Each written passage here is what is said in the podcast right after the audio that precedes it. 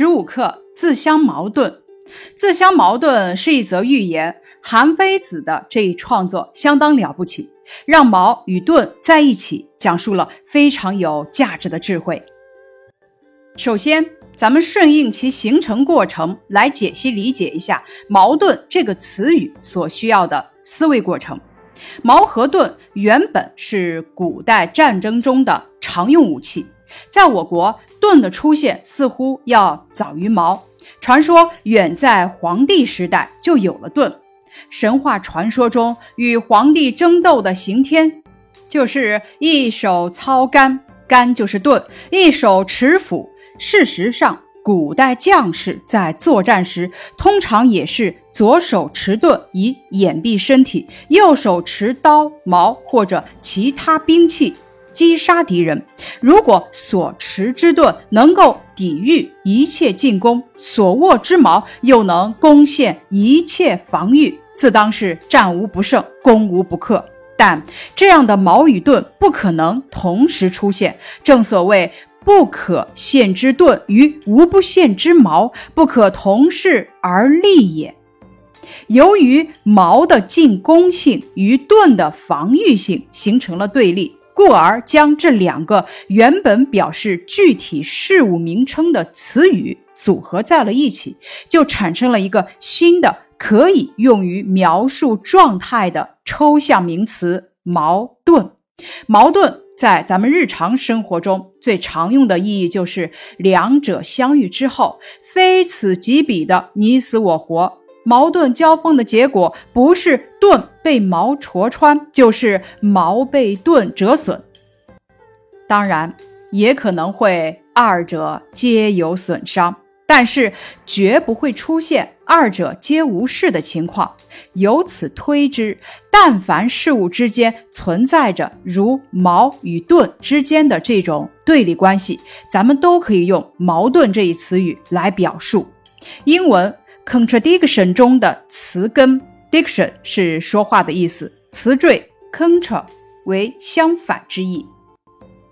这个词最初的意义便是说反对的话，也即从言语的对立层面延伸而来。由此，咱们可以看出，随着语言的发展，矛盾不再局限于事物实体，或者是一种短暂的兵器或者语言的。对峙现象更多的是反映了事物之间相互作用、相互影响的一种特殊的状态。矛盾不仅会出现在处于对立的人或事物之间，而且还会出现在同一人或事物的内部。当个体的言行出现前后抵触、不一致的状态时，就是所谓的自相矛盾了。这样的词语解构不是为了堆砌资料和玩文字游戏，而是在于方便大家认识“自相矛盾”这一成语形成的路径，感受矛盾存在的价值。矛盾的存在促进对立双方在彼此制衡中共同发展，回到最原初的矛和盾的层面。正因为进攻与防御的不断制约，才有了不断的。促进发展，咱们知道了自相矛盾，来感受一下文本中言语的思维过程。咱们这篇文章全篇七十一个字，其实就故事的本身而言，只有五十三个字，将故事的起因、发展、高潮和结局交代的清清楚楚，人物的言谈举止、对话理念描写的栩栩如生。人物是谁呢？玉盾与矛者，或隐含为官者。时间，楚人之说可推至春秋战国时期。地点，有楚人，可姑且定为楚地，也有可能在他国。起因，楚人欲盾与矛，经过叫卖与责问，结果，欲者弗能应。咱们学的这篇教材所选的文本是原著的节选，没有做任何的改编。后期的不同版本的文章，有的在其人弗能应也后加上众皆笑之，显然是为了渲染故事的效果而加。其实，在原文中，楚人叫卖，他人责问，其人弗能应，可谓一气呵成。这弗能应，恰恰是将读者引向了思维方式，进而体会思维过程。自然得出“福不可陷之盾”与“无不陷之矛”不可同世而立的结论。其间来一句“众笑皆知”，则一下子冲散了主题，因为作者只在呈现自相矛盾的现状思考，而非欲者之窘态。就思辨过程来说，言语的针对性、准确性远远超乎观点本身的胜利。这篇文章的奇妙之处还在于，整个故事的发展几乎是由对话来支撑的。第一句是为了卖盾，誉即赞美、夸赞的意思，也可以当美其名曰。对于盾的赞美之词，莫过于坚。为了强调其坚，喻者将话说到了极致，物莫能陷也。第二句是为了卖毛，而对于毛的赞美之词莫过于利。为了强调其利，喻者继续之前的作风，将话说到了极致，于物无不陷也。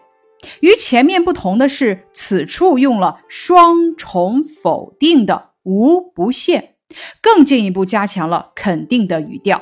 但凡叫卖者，都会尽其所能来赞美所卖之物；而同一喻者前后叫卖句式相同，内容上却是针锋相对。盾之间对矛之利，盾的莫能陷对矛的无不陷，典型的句式即无盾之间与无矛之利。按照常规句式。坚作为盾的修饰词，应该放在盾之前，也即无之坚盾。若以此读出来，咱们立刻就发现这样的句式显然对坚的突出性不够。而朗声来读无盾之坚，重点，咱们的重点音为坚，一下子就将听众的注意力都聚焦到了坚这个字上面来。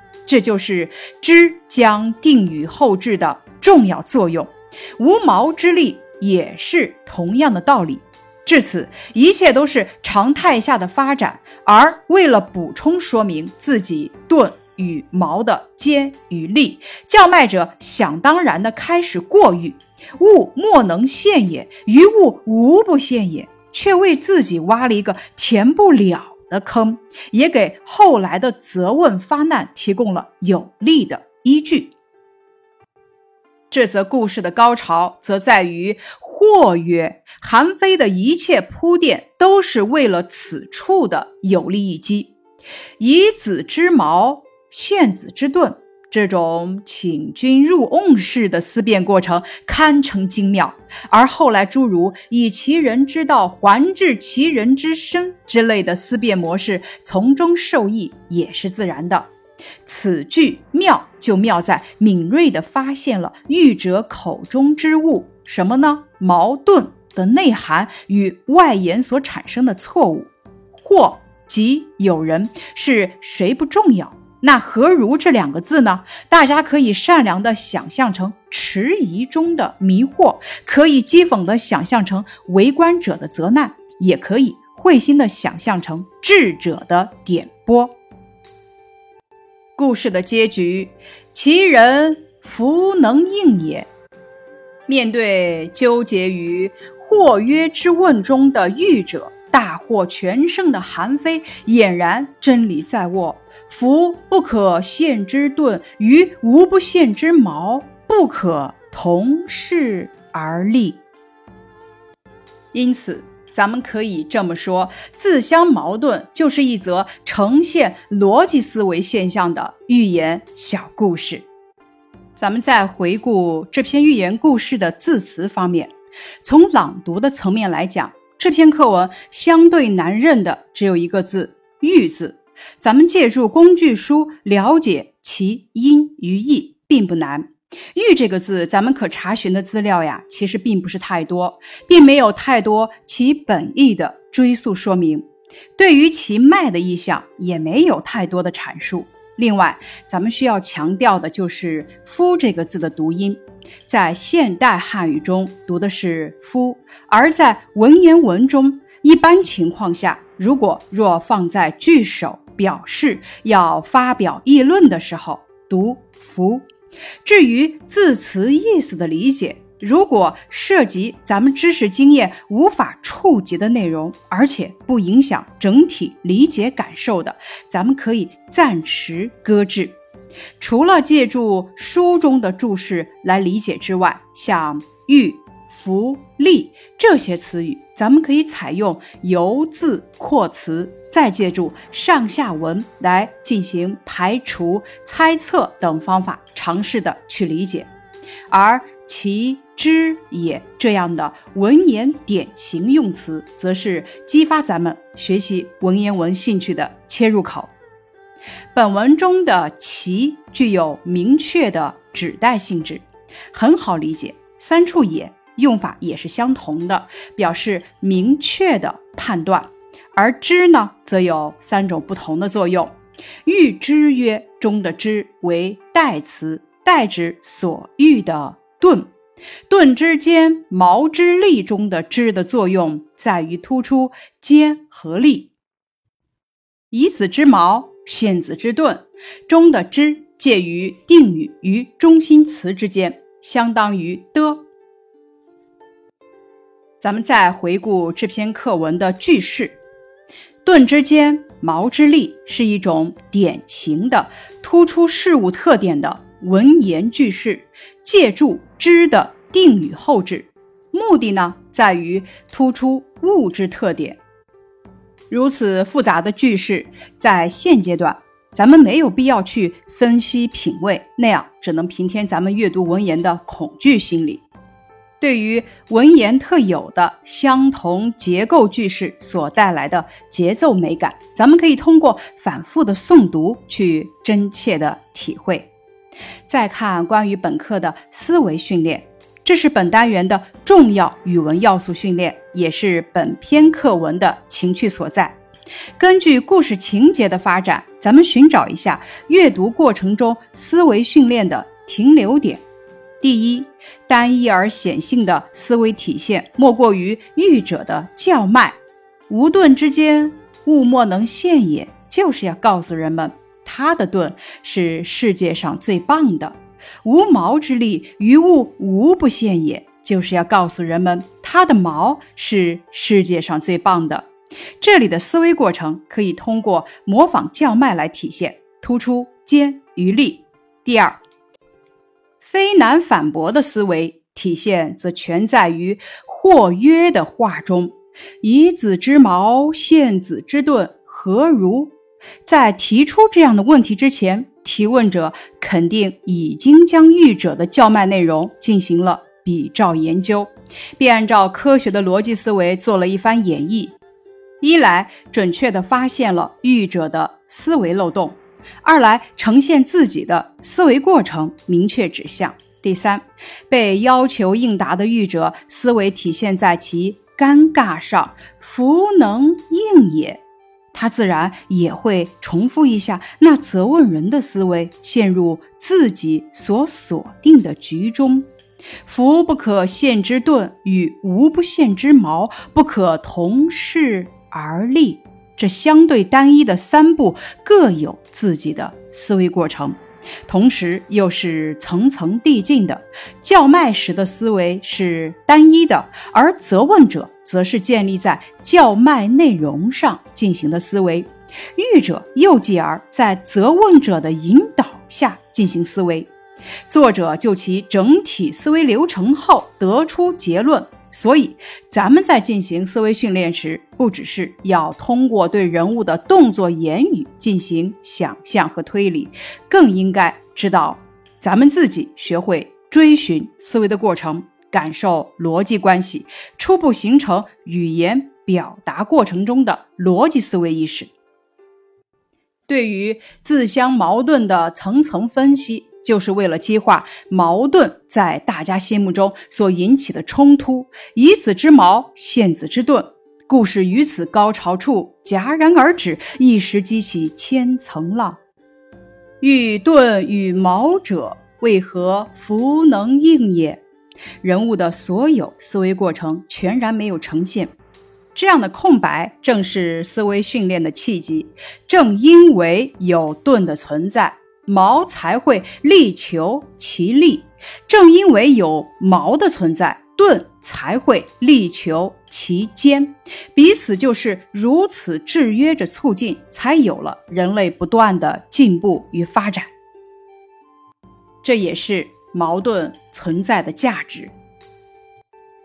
这篇课文的主题感悟：本文通过讲述楚国有个卖矛和盾的人，他过分夸耀自己所卖的矛和盾，而不能自圆其说的事。告诫人们说话办事要实事求是，不要言过其实、自相矛盾的道理。感悟心语：生活中不能自欺欺人，言过其实的说与做，势必会给自己带来尴尬的局面。无论是生活还是学习，只有实事求是的应对，才会有收获。不能被刺破的盾和什么都能刺破的矛是不可能同时存在的。做任何事情都不能走向两个极端，要跟随事实，做出恰当的选择，这样才能领略生活的趣味。本课的写法借势喻理，借势喻理就是通过一个故事揭示一个道理。本课就运用了借势喻理的写法，通过卖矛又卖盾的人说的话，我们懂得了无论是言语还是行为，都要前后一致、实事求是、不可自相矛盾的道理。下面是一则事例。一天，我跟妈妈、爸爸去公园玩，在公园的一角，我看见路边开满了五颜六色的花，我禁不住美的诱惑，跑过去摘起来。这时，我的耳边传来一阵急促的脚步声，我回头一看，原来是爸爸来了。凡凡，我们应不应该遵守规则？我笑着说：“当然应该遵守呀。”爸爸又说：“可是你现在……”却在乱摘花，我脸红了，低下了头。爸爸拍了拍我的肩膀，又说：“如果都像你这样摘花，公园里的花不早就被摘光了吗？我们应该珍爱它，让更多的人欣赏它。”通过这件事，我明白了一个道理：不以规矩不成方圆。在生活中，处处有规则，我们每个人都要。遵守规则，做一个有修养的好公民。以上是自相矛盾这则寓言故事的课内总结，感谢你的收听。